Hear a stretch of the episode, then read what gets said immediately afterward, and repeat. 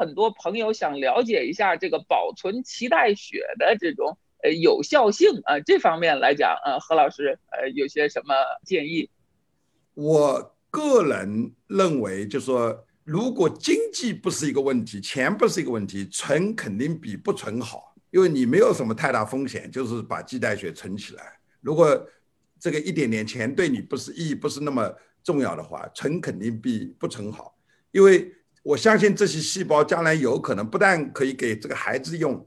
呃，将来配型以后还是可以给别人用，对吧？就现在其实有每年在中国都有几百个案例，这种白血病的小孩是靠这个脐带血的配型来治愈的，这个这个案例是已经是非常科学证明的。如果这个钱不是一个特别重要的事情，我觉得存肯定比不存好。我个人认为哈，就是这是我个人意见。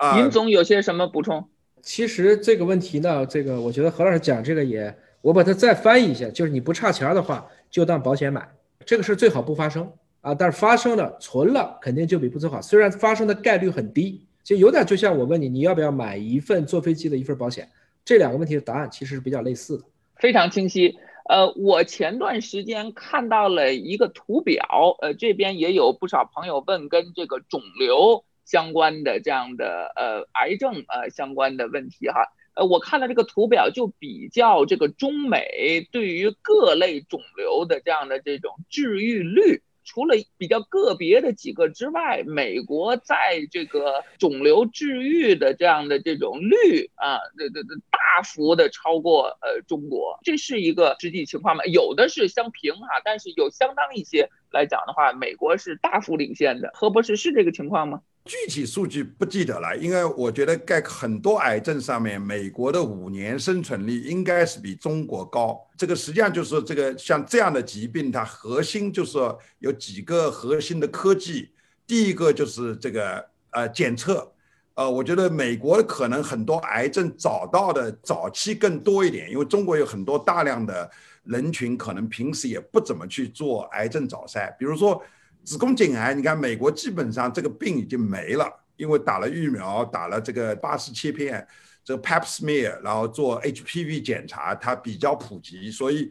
美国我记得这个最后的数据是，全美国每年死于子宫颈癌的病人只有一千多人了，而且现在就是加上 Steve Rosenberg 的那个用这个 T 细胞用用免疫治疗，就这些晚期的子宫颈癌病人也能够很多可以得到缓解。那么中国的话，因为疫苗刚刚才批了也没多久，然后那个检查可能在农村啊什么，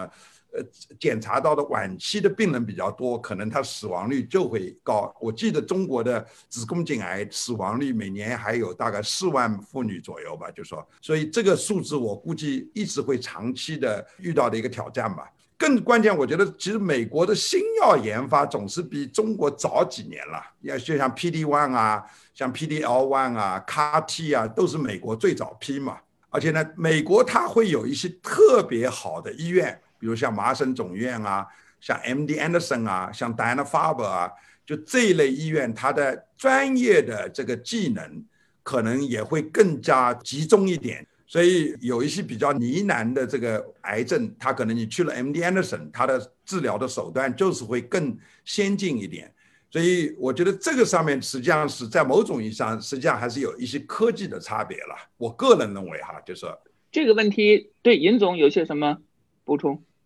对这个问题，其实最核心的要素是这个美国的这个癌症的筛查。就是你这个图表，我们把它拆一下啊。就是大家发病率第一的，中国是肺癌，男女都一样。然后接下来女性是乳腺癌，然后接下来中国应该是到了这个结直肠癌，再往下是胃癌，胃癌下面是肝癌，肝癌再往下女性的卵巢癌，啊，先是宫颈癌，然后再是卵巢癌，这是基本上是一个中国的一个谱。美国的这个谱，它第一的是前列腺癌，然后这个下来。它几乎没有太多的消化道肿瘤，当然结直肠癌，它因为它的这个高脂高蛋白的结构，所以它结直肠癌。然后它后面是这个包括乳腺癌，它还有黑色素瘤，因为它是白人，它白皮肤，它得黑色素瘤的几率，它叫 sunny cancer 太阳癌，所以这个是比中国要高的。但你真正去拆到五年生存率，你去看它核心的问题是什么呢？因为它大量的都是前列腺癌和乳腺癌这部分，它的五年生存率是百分之九十七到百分之九十九，换言之接近治愈。而中国因为都是这几个恶性肿瘤全部排在前面，你单比肺癌，中美之间的五十生存率，一个是百分之十一，一个是百分之十七，这没有太大差别。换言之，要不换病人，要不换医生。我觉得在中晚期治疗肿瘤的这个生存率上，大家是差不多的。但是美国就因为它发现的早，而且它癌种的癌症谱不一样，这就变成了美国大概五年的这个平均的生存率大约是在百分之六十五。中国目前的平均数字大约是在百分之四十一，这在三年前还只有百分之三十五。也就是说，我们能够快速追上来这六个点，啊，实际上是因为我们也开始不断的去推行公共卫生。主要就是癌症筛查，早期筛查，早期发现，对，这个是最根本的要素。这个要素只要拉起来了，我相信这两个数字之间不会有特别大的差别。反过来讲，你想新冠，中国没了，美国死亡人数超过了二战的战死人数，为什么呢？发现的晚。所以归根结底不是单纯的技术问题，公共卫生是技术加组织，